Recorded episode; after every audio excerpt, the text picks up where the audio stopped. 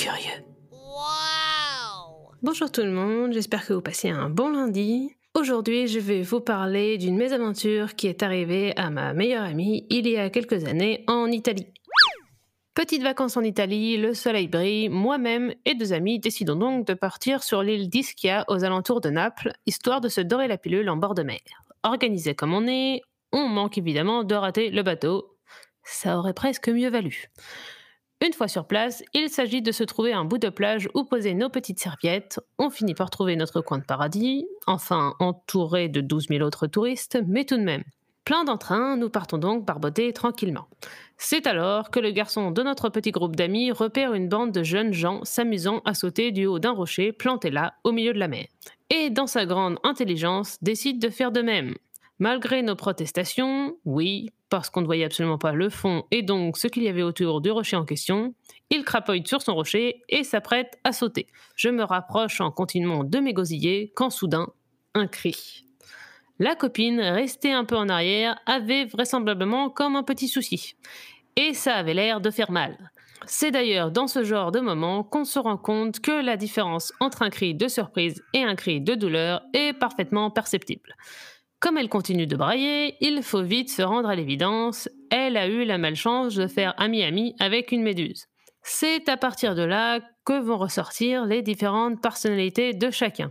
Elle, évidemment, panique. Logique, ça fait mal, elle ne voit pas d'où ça vient et elle est dans l'eau, relativement loin du bord en plus. Il y a de quoi ne pas être super joyeuse, elle est même carrément ronchon et essaie tant bien que mal de ne pas pleurer. Moi, dans un réflexe très louable, je décide de nager vers elle pour venir à son secours. Je ne vous cache pas qu'à mi-chemin, je me suis quand même dit Mais je suis complètement con.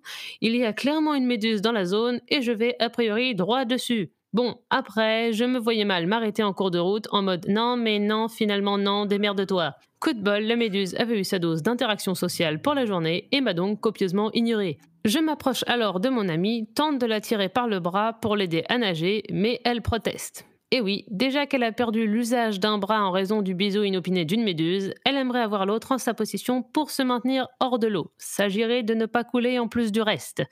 Nous nageons donc frénétiquement vers la plage dans l'espoir de trouver de l'aide.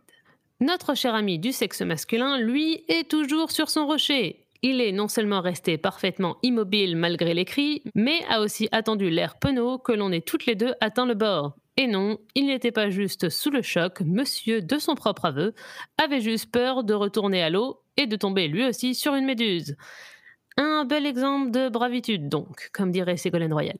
Moi et mon ami atteignons finalement un bar en bord de mer et tentons d'expliquer aux gentils vendeurs notre problème du jour. Souci technique, on ne parle pas italien et aucune de nous deux n'arrive à se souvenir de comment dire méduse en anglais. Pour info, jellyfish.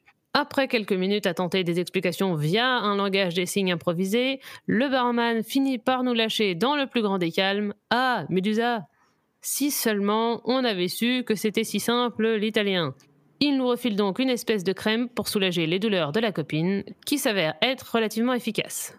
Hurrah Le marin de douce qui nous sert de pote finit enfin par nous rejoindre sur nos petites serviettes, une fois la bataille finie donc.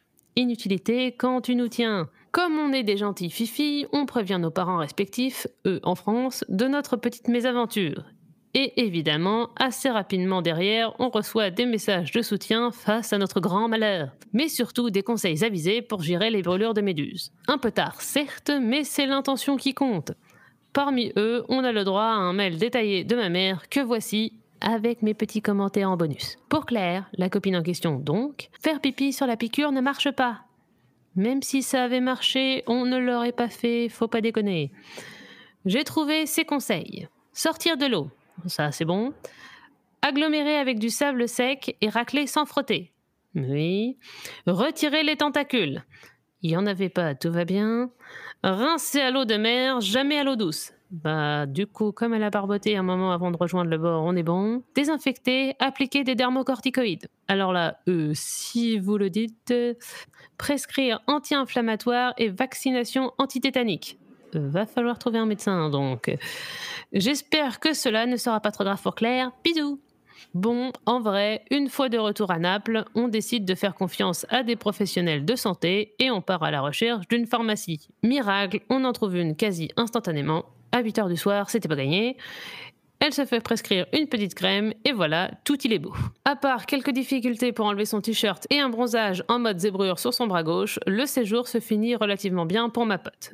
Mais surtout, même des années plus tard, la démonstration de lâcheté flagrante de notre compagnon d'infortune nous a laissé un souvenir impérissable et est jusqu'à ce jour toujours sujet à moquerie, à son plus grand malheur. Finalement, les méduses, ça a du bon. Voilà, c'est tout pour aujourd'hui. Vendredi prochain, je vais vous parler d'un sujet plus ou moins d'actualité, à savoir les Karen, Sharon, Becky et Chad. Ces prénoms qui sont devenus des mêmes pour désigner des personnes au caractère plus ou moins sympathique et qui font fureur sur les réseaux sociaux. Voilà, voilà. Bonne semaine.